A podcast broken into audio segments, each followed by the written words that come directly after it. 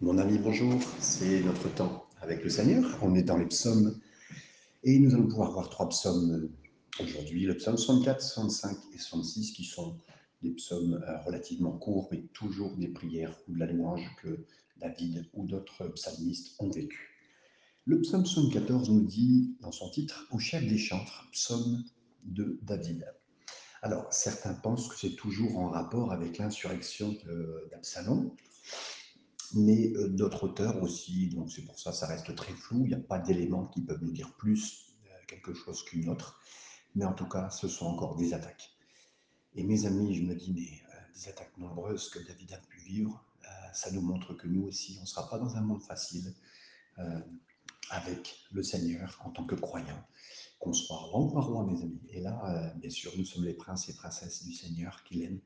Alors, sachant que nous aussi, ces difficultés-là, on les vivra. Le verset 2 à 5 nous dit Ô Dieu, écoute ma voix quand je gémis. Protège ma vie contre l'ennemi que je crains. Garantis-moi des complots des méchants, de la troupe bruyante des hommes iniques. Ils aiguisent leur langue comme un glaive. Ils lancent euh, comme des traits leurs paroles amères pour tirer en cachette sur l'innocent. Il tire sur lui à l'improviste et n'ont aucune crainte. Euh, mais David, il a prié pour eux, il a prié pour le pardon, et euh, il a reçu pour lui, mes amis, euh, la miséricorde du Seigneur, et parce que ses amis lui tiraient dessus. Enfin, ses, ses, amis, ou ses ennemis, parfois, excusez-moi, c'est peut-être des anciens amis, c'est possible, mais c'est devenu ses ennemis, en tout cas sur et certains, et ils lui ont tiré dessus. Et ils ont tiré dessus comme des snipers. Vous avez vu hein, les films qui font un petit peu le. Qui ont fait un petit peu la, la récente. Euh, on va dire la chronique récente aux États-Unis, avec toutes les guerres qu'ils vivent, hein, d'une façon générale. Euh, c'est un sniper assez connu, un American Sniper, qui a fait euh, l'objet d'un film. Mais là, on voit plutôt que c'est des ennemis qui tirent sur, sur David. Et, dans des lieux cachés, on ne voit même pas d'où ça vient, on ne s'attendait même pas à ce que ça nous arrive. Là, il y a une parole qui vient, mais bam, il le dit un peu comme une flèche. Hein. À l'époque, ce n'est pas des, des, balles qui viennent sur nous, mais plutôt des flèches. Euh, un trait, c'était plutôt une, une flèche d'arbalète. Mais à l'époque, l'arbalète n'existait pas. Donc euh, voilà, c'est une flèche spécifique qui vient sur nous et qui fait, euh, qui fait très mal. un trait. Donc en fait, souvent le trait, la différence avec une flèche et un, et un trait, c'est que la flèche, en bois avec une pointe en fer, alors que le, cette, euh, cette flèche-là, entre guillemets, qui nous est dit ici comme le trait, c'est plutôt plus, de métal, vraiment pour faire beaucoup plus de mal hein, dans le corps de quelqu'un. Donc euh, voilà, c'était assez dur, et vraiment quelque chose qui vient et qui, bam, vous fait mal. Donc, vous savez, l'ennemi, c'est ce qu'il fait. Hein. Ça peut, il peut utiliser des gens qui ne sont pas nos amis, comme il peut utiliser des gens qui sont proches, et les paroles viennent sur nous, mais vous arrivez peut-être au travail, vous avez vécu ça, vous sortez du boulot, vous rentrez à la maison, bim, une nouvelle flèche, ça fait vraiment mal parce qu'elles sont cumulées en fait, hein, et elles sont tirées à des moments où on ne penserait pas que ça nous fait du mal. Versets 6 et 7, je continue. Ils se fortifient dans leur méchanceté, ils se concertent pour tendre des pièges, ils disent qui les verra il médite des crimes. Nous voici prêts, le plan est conçu. La pensée intime, le cœur de chacun est un abîme. Euh, en d'autres mots, David, les ennemis de David sont en train de ruminer, réfléchir. Et il réfléchit sur quoi? Il parle du passé. Il parle du passé. Euh, des choses qu'il a pu faire dans le passé. Et euh, ce, c'est le plan du diable, mes amis. Quand il veut essayer de vous avoir, il parlera toujours avec votre passé assez récent, parce que même s'ils étaient présents, euh, s'il y a quelques secondes, c'est dur du passé. Hein. Et donc, il veut vous remettre du passé sous votre nez, sur votre cœur, et euh, il veut vous enfoncer. Ah, merci Seigneur, que le Seigneur gère mon passé, mon présent, mon avenir, mes péchés passés, mes péchés présents, mes péchés futurs, même il les gère bien. À la croix et à tout prix. Alors c'est important, on le sait, mais dans ces instants-là, David vit ça. C'est très dur, c'est très difficile à entendre, et le passé est remis euh, en place devant nous par notre ennemi, par le diable. Il sait très bien utiliser régulièrement notre passé pour nous faire du mal. C'est un spécialiste, mes amis. Le verset 8. Dieu lance contre eux ses traits, soudain les voilà frappés. Si au verset 4, David a parlé de, ces traits de ses ennemis, ben maintenant il dit que c'est les traits de Dieu qui vont être lancés. Dieu n'utilise pas seulement un, arc, hein, mais, euh, comme les autres le font, mais lui, quand il tire, mes amis, il ne manque jamais, jamais, jamais sa cible. Et euh, il peut y avoir des, ça peut prendre des semaines, ça peut prendre des mois, ça peut prendre des années, mais au temps voulu, il viendra pour votre défense, il fera le travail. Ne vous inquiétez pas, il vous aime. Et les cordes de son arc euh, vont faire que cette flèche, elle volera, personne ne s'y attendra. Et là, bam, ça touchera et ça marquera, ça fera ce qu'il faut pour nous bénir. Et quelqu'un disait, je, vous avez entendu, hein, j'ai déjà dit cette, euh, phrase, que le, euh, la vérité, elle prend l'escalier, le mensonge, il prend l'ascenseur. Donc, la vérité, elle prendra le temps avec le Seigneur, et le Seigneur justifiera. Laissez le Seigneur vous justifier, ne vous justifiez pas. J'ai des fois voulu me justifier, ça ne sert à rien, ça ne change rien. Laissons le Seigneur, il fera le travail très très bien, mieux que moi, c'est sûr et certain, et je confie tout à lui, la vengeance, la rétribution de chaque chose. Verset 10, euh, verset 9 et 10. Leur langue a causé leur chute tous ceux qui les voient secouent la tête. Tous les hommes sont saisis de crainte, ils publient ce que Dieu fait et prennent garde à son œuvre. Les mots et les actions des ennemis de David, ben, ça a ramené un retour de flamme, mes amis, à ces, gens-là. Ça s'est retourné contre eux. Et la preuve tragique, c'est que, par exemple, dans l'histoire d'Absalom et Achitophel qui s'était retourné contre, contre David, ben, dès que Absalom, ben, il, a, il, a, été condamné, entre guillemets, hein, et ben, Achitophel, l'autre s'est pendu. Hein, 2 Samuel 17, 23. Et si je fouille dans les problèmes ou le passé de quelqu'un, en évoquant ses défauts, les problèmes de son passé, ben, ça va me revenir, mes amis, ça, va revenir moi, à moi, et ça va me frapper. C'est pourquoi Paul nous avertit, si nous mordons les uns les autres, ben, on sera dévorés l'un par l'autre, comme il le dit dans Galates 5.10. Et c'est pour ça, même dans l'Église, c'est un fléau, mes amis, que de laisser parler les gens. Et euh, laissons pas parler, ne laissons pas parler. Nous, en France, en plus, on a la, la chat, on parle, on a, pour discuter. Laissons pas parler, c'est vraiment une œuvre de l'enfer qu'on veut condamner. Le dernier verset, le verset 11, le juste se réjouit en l'éternel et cherche en lui son refuge. Tous ceux qui ont le cœur droit se glorifient. Oui, mes amis, la crainte de l'ennemi dans le verset 2 est remplacée ici par la joie d'être dans le Seigneur. Oui, d'être dans le Seigneur et d'avoir confiance en lui. Et là, ça rappelle que le Seigneur a la capacité de bien s'occuper de mes ennemis, de nos ennemis, des ennemis de David. Il le fera la même chose avec nous. Nous venons de lire le psaume, euh, le psaume 64 et nous sommes maintenant au psaume 65 qui dit comme titre Au chef des chantres psaume de David, cantique. Là, le psaume 65, c'est une célébration euh, de l'époque où il y avait euh, des moments de euh, moisson, des moissons, des moissons physiques. Mais nous, on pourrait en parler aussi des moissons spirituelles. Au temps de David, on célébrait la récolte des premiers fruits. Et puis là, on se disait, ah, s'il y a des premiers fruits, ben, on les donne au Seigneur. On a confiance pour la suite. Et là, la récolte, elle promettait une grande récolte dans une saison ultérieure. Et là, on avait confiance au Seigneur. C'était le début. Donc la suite, on se disait, voilà, on va prendre tout. Mais c'est aussi une prophétie pour ce qui va se passer quand euh, Jésus va revenir, ce grand et glorieux jour où il va venir euh, se venger pour nous sur le, mal, pour le péché d'une façon générale, où il va gouverner, il va prendre place, il va régler les choses et il va régner sur cette planète. Et dans les versets 2 à, 5, c'est ce qu'on verra. Et nous voyons la grâce de Dieu dans, euh, le dans les versets 5 euh, à 13. On voit maintenant aussi son, euh, verset 6 à 14, pardon, on voit aussi son gouvernement. Le verset 2, avec confiance au Dieu, on te louera dans Sion et l'on accomplira les vœux qu'on t'a fait. c'est important, mes amis, quand on a des vœux devant le Seigneur, qu'on puisse le, lui donner. C'est tellement beau de donner un vœu au Seigneur. C'est-à-dire qu'on est tellement touché qu'on dira Seigneur, à cause de ça, grâce à ça, Seigneur, je vais te faire ce vœu que je te fais ceci, que je fais cela. Et la louange derrière ça, quelqu'un qui a fait son vœu et qui le donne au Seigneur, il y a la louange derrière. La louange est silencieuse, il nous est dit ici, même devant toi.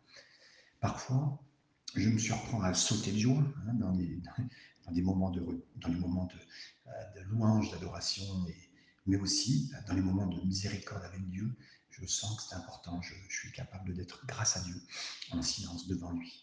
Donc vraiment, et les temps doivent s'alterner. Des gens qui vous diront Ah, le silence, ah, la sauter. Non, les deux sont très importants. Il y a un temps pour crier de joie et il y a un temps aussi pour euh, se mettre dans la cendre et, euh, être dans, un moment de sainteté et de, sans bruit. Et les deux sont équilibrés entre le Seigneur et devant lui. Le verset 3 nous dit Ô toi qui écoutes la prière, tous les hommes viendront à toi. Un merveilleux. Mes amis, à mes yeux, c'est là, et nous avons confiance qu'il y a une, moisson d'âmes, une moisson de personnes, pas juste de, d'épi de blé qui est là, ou de n'importe quel euh, produit de saison, de légumes qui nous est donné, enfin qu'importe. Mais il y a tous des fruits qui appartiennent au Seigneur. Et merci Seigneur quand ça nous est donné. Donc là, toi qui écoutes la prière, tous les gens viendront à toi. Merci Seigneur, toutes les chairs, toute la chair, entre guillemets, viendront à toi. Versets 4 à 5.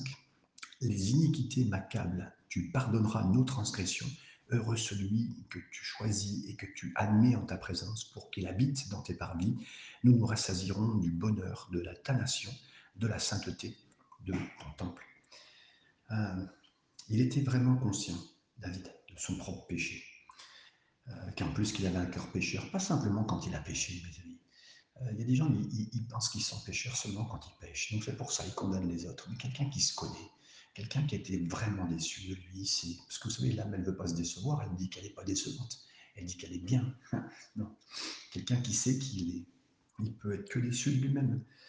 Et donc, euh, David est étonné d'avoir d'avoir été choisi pour faire partie de la famille de Dieu, pour demeurer même dans sa maison, dans sa tente. Et ça, c'est à cause de la miséricorde du Seigneur qu'on n'est même pas brûlé, mais qu'on n'est pas consumé en un instant, comme le dit Lamentation chapitre 3, verset 22. Comme David, moi j'aimerais vous dire, je, sens que je fais partie de ceux qui sont bénis et que je fais partie du royaume de Dieu. Et pas seulement nous, euh, mais ceux aussi qui refusent même euh, et qui refuseront au moment où ils seront dans la grande tribulation, ils vont refuser la marque de la bête. Et bien, par conséquent, ils vont traverser la grande tribulation et ils seront gardés par le Seigneur, comme le dit Apocalypse chapitre 20, verset 4. On continue à verset 6 à 9. Dans ta bonté, tu nous, as, tu nous exauces par des prodiges, Dieu de notre salut, espoir de toutes les extrémités lointaines de la terre, de la mer. Il a fermi les montagnes par sa force, il est saint de puissance. Il apaise le mugissement des mers, le mugissement de leurs flots et le tumulte des peuples. Ceux qui habitent aux extrémités du monde s'effraient de tes prodiges. Tu remplis d'allégresse l'Orient et l'Occident. Vous savez, la grande tribulation, ça va amener vraiment une confusion une confusion parmi tous les peuples, le monde entier, mais en même temps aussi une grande conclusion. Hein. La grande conclusion. Des montagnes vont exploser, des îles vont disparaître, le sang va couler. Mais suite à cette grande et formidable démonstration de puissance de Dieu, les gens vont être attirés par lui, certaines personnes, et vont venir des quatre coins de la terre. Et ce jour-là, il y aura une éradication de tout ce qui est mauvais. Euh, pas de, méchantes idées froides, tueuses, violentes, philosophiques, euh, plus d'humeur brûlante et haineuse. Là, le paganisme sera mis de côté et les fausses religions seront réprimées, mes amis. Euh, c'est ce qui se passera pendant, après effectivement de ce temps de grande tribulation où tout le monde viendra vers le Seigneur. Le verset 10a, il est dit Tu visites la terre et tu lui donnes de l'abondance. Tu la combles de richesse, le ruisseau de Dieu est plein d'eau. Oui, mes amis, la rivière de Dieu, elle coule elle coule de Jérusalem, elle coulera au jour de son retour, quand Jésus reviendra. Et dans ce jour-là, le mont des Oliviers sera comme coupé en deux. Et quand il sera coupé en deux, d'un côté, euh, du côté droit, viendra euh, de l'autel du temple une rivière ira jusque Engedi et la mer morte, qui va causer que cet endroit qui est normalement mort, hein, puisque la mer morte, on l'appelle, bah, va revenir la vie, parce qu'elle est bien sûr maintenant très salée, mais va revenir la vie par une prolifération de nouveaux fruits, de nouveaux arbres, de bénédictions, comme le dit euh, Apocalypse 22. Et pendant mille ans, ces choses seront le chemin et ce qui sera supposé être tel que c'était avant que le péché vienne gâcher la terre. Donc, la terre va connaître ce que Dieu avait prévu qu'elle connaisse depuis le début, c'est-à-dire la joie, la paix. Et bien sûr, le vrai paradis, entre guillemets, qui était prévu de ce moment-là. La fin du verset 10 jusqu'au verset, début du verset 14, Tu prépares le blé quand tu, quand tu le fertilises ainsi, en arrosant les sillons, en aplanissant Tu la détrempes par des pluies, tu bénis son germe, tu couronnes l'année de ses biens, et, tes pas versent l'abondance. Les plaines du désert sont abreuvées, les collines sont saines d'allégresse, les pâturages se couvrent de brebis, et les vallées se revêtent de froment. C'est ce que dit aussi Zacharie quand il parle du royaume à venir, de ce moment de mille années qui sera là. La pluie tombera partout, sauf sur les gens qui refusent d'adorer le roi. 14-17, Zacharie 14-17. À l'époque de David, le don gracieux de la pluie de Dieu était, ça, amenait des pâturages verts, des, troupeaux qui étaient rassasiés en abondance, et, ça amenait du gras, entre guillemets, dans les animaux, et ça montait, et ça montait. Et de même, le don de l'eau de l'esprit nous donne des fruits que on ne trouve nulle part ailleurs, comme on le voit, Galates 5, 22, 23, tout ce fruit que le Seigneur veut nous donner, la, bonté, l'amour, toutes les bonnes choses qui découlent de cela, c'est ce qu'il veut, mais il ne l'impose à personne, il ne l'impose à personne, mes amis. La fin du verset 14, il dit, pour finir, et les cris de joie et les chants retentissent. Oui, le psaume a commencé avec, euh, avec euh, ces, mots qui disaient, ayant confiance, on le louera, on accomplira les vœux. Et là, bien sûr, mes amis, euh, il nous est dit ici que les cris de joie vont retentir pour toujours, la louange, l'adoration. Et euh, oui, au ciel, mes amis, si j'espère que vous aimez la louer le Seigneur, l'adorer, parce que c'est ce que nous allons faire pour l'éternité. Le Seigneur ne forcera personne. Alors nous allons euh, chanter pour toujours. Le psaume 66, ce titre nous dit au chef des chantres, cantique, psaume.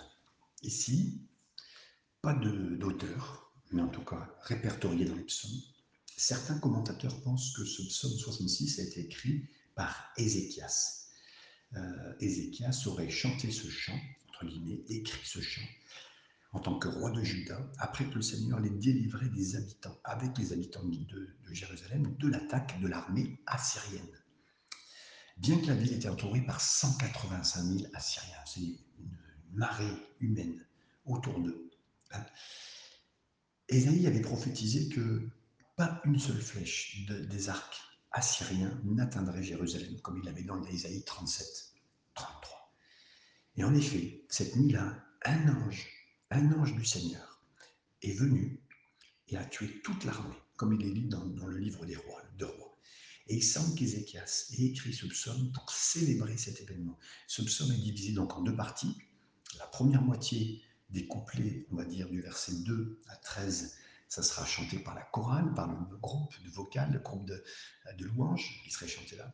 Et la seconde moitié, donc du verset 13 euh, à 20, ça serait chanté par un soliste, euh, peut-être Ézéchias lui-même, on peut penser. Le verset 1.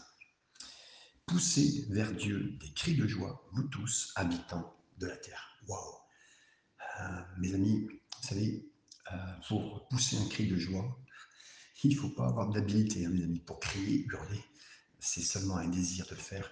Et euh, même si je ne peux pas le faire, ben, j'aimerais vous le dire, voilà, ça peut venir du cœur. Et je penserai toujours, mes amis, j'étais dans un week-end de jeunesse, je venais de me convertir, je venais de me convertir depuis peut-être 3-4 ans. Et il y a un homme qui est arrivé, qui s'est mis à hurler, gloire à Dieu, et en presque un, c'était spécial. J'ai dit, mais qu'est-ce que c'est que ce truc? J'ai dit, excusez-moi, hein, j'étais tellement. Euh, j'ai dit, mais moi, je ne crie pas comme ça. Hein. Moi qui venais des stades de foot et qui avait l'habitude de crier, je me dis, mais il crie dans l'église, celui-là, mais il a donné son témoignage, il s'est mis à hurler, presque dire gloire à Dieu. Et là, j'ai dit, non, c'est n'importe quoi. Puis après, il a pris le micro, il a commencé à parler. il a expliqué que le Seigneur l'avait délivré, il était possédé. Il était né à Amiens et il avait été totalement délivré et euh, c'est un homme qui avait été possédé. Il a dit plusieurs fois Je me suis retrouvé comme un chien dans la rue tout nu, tellement le diable m'a amené à des endroits particuliers. il a dit J'ai fait partie de la pègre ou de la mafia dans cet endroit là-bas. Et j'ai vu des choses très graves. il a dit Voilà, le Seigneur m'en a délivré. Waouh Et là, mes amis, j'ai regretté mes mots parce que j'ai dit Là, je comprends pourquoi il dit ça. Je comprenais mieux, mes amis. Et, et nous devrions nous aussi dire Seigneur, merci nous voyons pousser des vers Dieu, des cris de joie, des gens qui n'aiment pas l'église, ah, c'est quoi ça? Mais écoutez, c'est biblique, c'est normal. Ne pensez pas, c'est peuple d'Israël, c'est une coutume. Non, non, mes amis, c'est pour le Seigneur.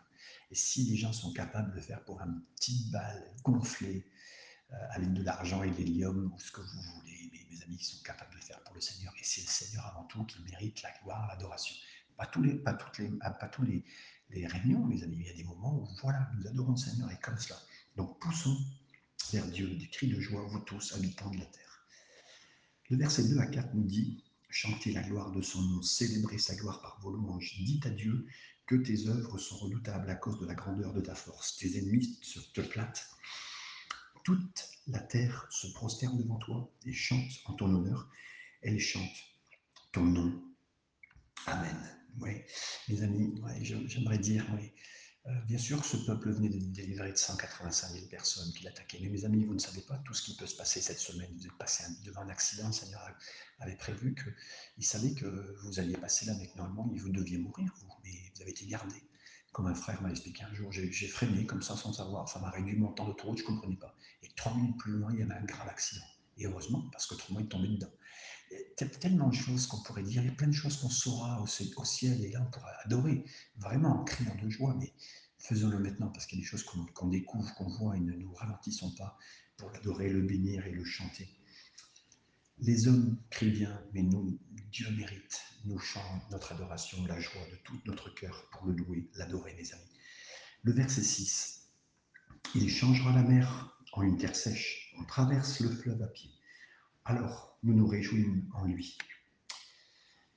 Ce verset 6, bien sûr, ce verset 5 que nous venons de voir, venez contempler pardon, les œuvres de Dieu.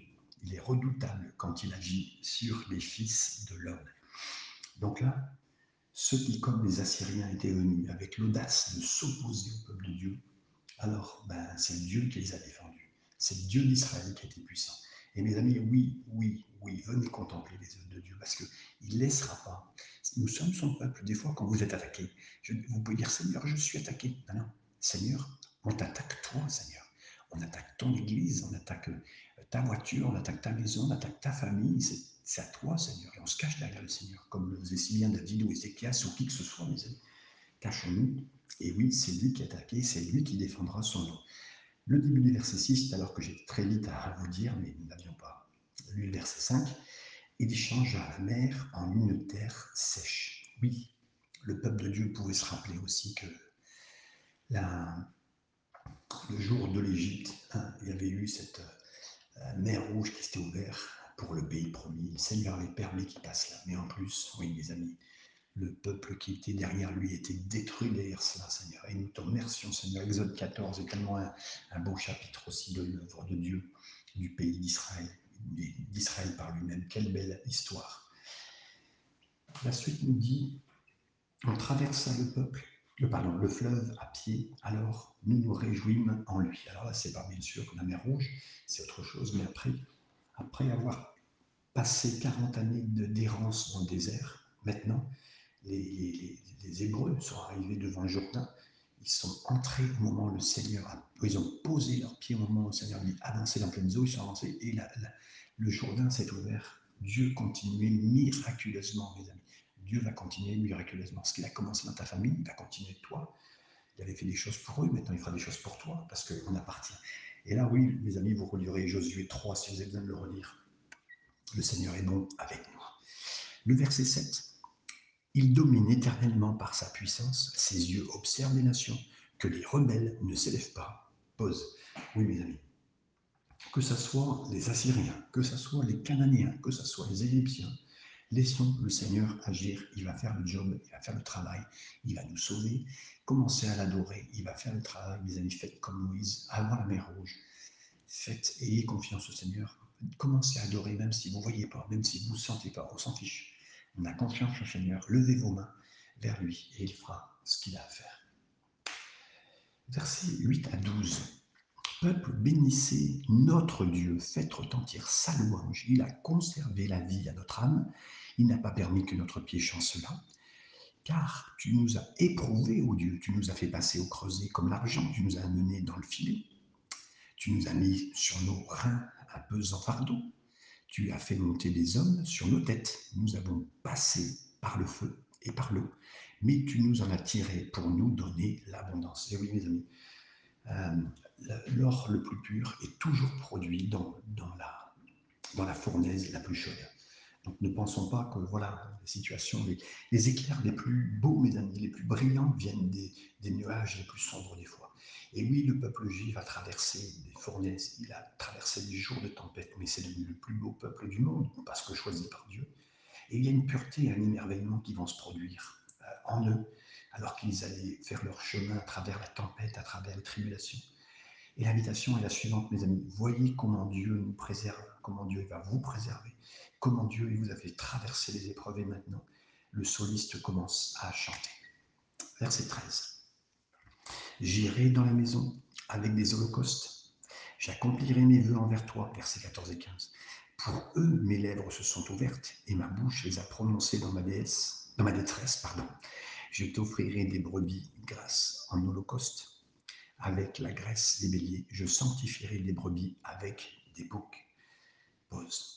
Là, euh, si c'est bien sûr effectivement Ézéchias, comme certains euh, personnes l'ont cru, l'auteur, alors euh, il est sans doute celui aussi qui s'est senti pressé, troublé, concerné par les Assyriens qui étaient en train de vouloir le tuer, présent devant ses yeux à des myriades de myriades. Et il a dit, mais qui tiendra? Euh, C'est Dieu qui tiendra. Et il a promis. Et on nous dit de faire attention à ne pas faire des vœux, des fois à la légère, comme le dit Ecclésiaste 5, versets 4 et 5. Mais il y a quelque chose de merveilleux quand euh, on a donné un vœu au Seigneur et on s'est engagé, on, est, on était inspiré à faire un vœu. La Bible nous parle d'un vœu sincère que Anne, a fait. Elle a dit Seigneur, si tu me bénis avec un enfant, je vais te le donner. Et c'est ce qu'elle a prié. C'est ce qu'elle a prié. Le Seigneur a entendu son vœu et il a répondu en donnant un homme de Dieu incroyable que fut Samuel, l'un des plus grands hommes de Dieu, des prophètes, comme le dit 1 Samuel, chapitre 1 verset 2.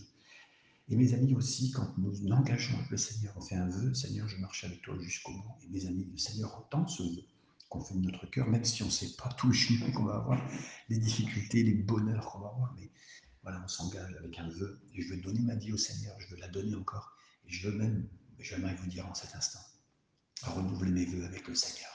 Je l'aime. Et je vais continuer, marier, me marier avec lui de tout mon cœur. C'est mes vœux les plus beaux que je peux faire, c'est avec lui. Le verset 16 nous dit Venez écouter, vous tous qui craignez Dieu, et je raconterai ce qu'il a fait à mon âme. Oui, si des fois nos cœurs sont dépassés, pris, euh, submergés, mais là on peut aussi raconter puis être reconnaissant de ce que le Seigneur a fait. Les amis, le Seigneur n'a pas fait simplement une histoire en 1988 pour moi où il m'a sauvé d'une bombe dans un stade de foot, tout le monde brûlé. Non, non, il m'a gardé. Pas seulement ce jour-là où il m'a gardé tant petit, quand j'avais euh, deux ans, et que quelqu'un m'a laissé à l'abandon vers, alors qu'il avait été confié, ma mère avait confié à ce garçon euh, de nager avec lui, il a lâché, je suis parti dans l'eau et quelqu'un, voilà, toutes ces choses-là, oui, il m'a sauvé, mais il m'a sauvé, il me sauve encore aujourd'hui, il m'a sauvé, il m'a sauvé, mais il me sauvera encore jusqu'au bout de la destruction des attaques de l'ennemi et il continuera et je vais continuer à louer son nom, c'est ce que j'aimerais vous dire. Comme l'a dit Ézéchias, verset 17-18, j'ai crié à lui de ma bouche et la louange a été sur ma langue. Et j'avais conçu, j'avais conçu l'iniquité dans mon cœur, le Seigneur ne m'aurait pas exaucé. Waouh Point important, hein. dans ce jour d'adversité, quand les Assyriens ont entouré la ville, euh, bah, Ézéchias a crié au Seigneur, sachant qu'il avait péché dans son cœur. En tout cas, le péché dans son cœur. Et il savait que s'il péchait, par contre, s'il péchait contre le Seigneur, le Seigneur ne l'écouterait pas, ne l'entendrait pas. Des fois, si vos prières ne semblent pas aboutir, c'est peut-être parce qu'il y a un péché non confessé. Et c'est pas parce que Dieu est en colère contre vous, au contraire, il vous aime tellement que si vous marchez contre sa volonté, il sera étrangement silencieux. Juste pour quoi faire? Afin que vous puissiez chercher dans votre cœur ce qui pourrait être gênant euh, pour être entre lui et vous, et vous montrer ce qui ne va pas, comme le dit le psaume 139, verset 23. Pierre dit, Pierre a dit à, à des couples, Marie, si vous n'aimez pas bien vos femmes, cela entravera vos prières, comme vous le verrez dans 1 Pierre chapitre 3 verset 7. C'est peut-être pour cela que vos prières se sont effondrées, peut-être. Hein. Et Jacques dit aussi, vous n'avez pas parce que vous ne demandez pas, et vous ne demandez pas parce que vous ne recevez pas, parce que vous demandez mal. Euh, Jacques chapitre 4 verset 2 et 3. Lorsque vous ne voyez pas de résultat à votre prière, devenez devant le Seigneur et demandez-lui pourquoi. Il vous dira, il vous montrera. Les deux derniers versets avec lesquels nous finirons, versets 19 euh, et 20, nous disent Mais Dieu m'a exaucé, il a été attentif à la voix de ma prière. Béni soit Dieu qui n'a pas rejeté ma prière et qui n'a pas retiré sa bonté. Oui, le psalmiste savait, il savait, mes amis. Il savait que ce n'est pas grâce à ma piété, à ma vie de prière ou à ma pureté de mon cœur que ma prière était entendue. C'était simplement dû à la miséricorde. Dans ma misère, il a lancé sa corde. La miséricorde de Dieu, mes amis. Et c'est ça qui est bon. Alors, que Dieu vous garde dans sa miséricorde et croyez en lui, criez à lui et il répondra. Amen Amen.